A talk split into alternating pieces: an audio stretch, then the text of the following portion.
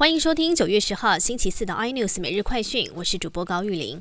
口罩国家队之一的好品公司被查获，从今年六月份开始，从中国进口非医疗用口罩约上千万片，包装成台湾制三 D 医用口罩出售。彰化检方表示，好品已经涉及了诈欺罪，旅行业者讯后以两百万元交保，而且需要负责后续标示不实口罩的回收。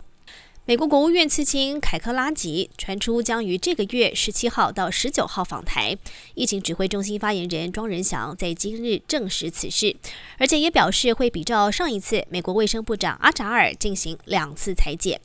而先前捷克访团高规格进行三次裁剪。庄仁祥也说，主要考量在于参访天数。如果行程在三天之内，就不用再验一次。国际焦点：美国总统川普遭到媒体爆料，早在美国首例确诊出现之前，就知道武汉肺炎病毒有致命威胁。川普被问到时表示，淡化疫情是因为不想造成人民恐慌。不过，竞争对手拜登则是看准时机，抨击川普故意失职、说谎、背叛美国人民。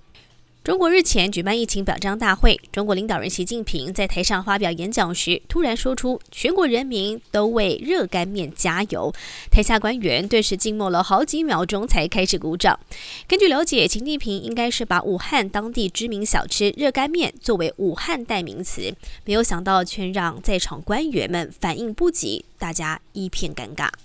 房市焦点：昔日的豪宅王仁爱地堡传出有两户委托进行标售，底价落在五亿六千五百九十万元，拆算车位每平底价约两百一十万。经过查证之后，发现这一户在二零一七年曾经落入法拍市场流拍，之后又与市场上以总价七点七六亿元私下售出，现在标售底价打了七三折出现在市场上，显见卖方想要卖出的决心。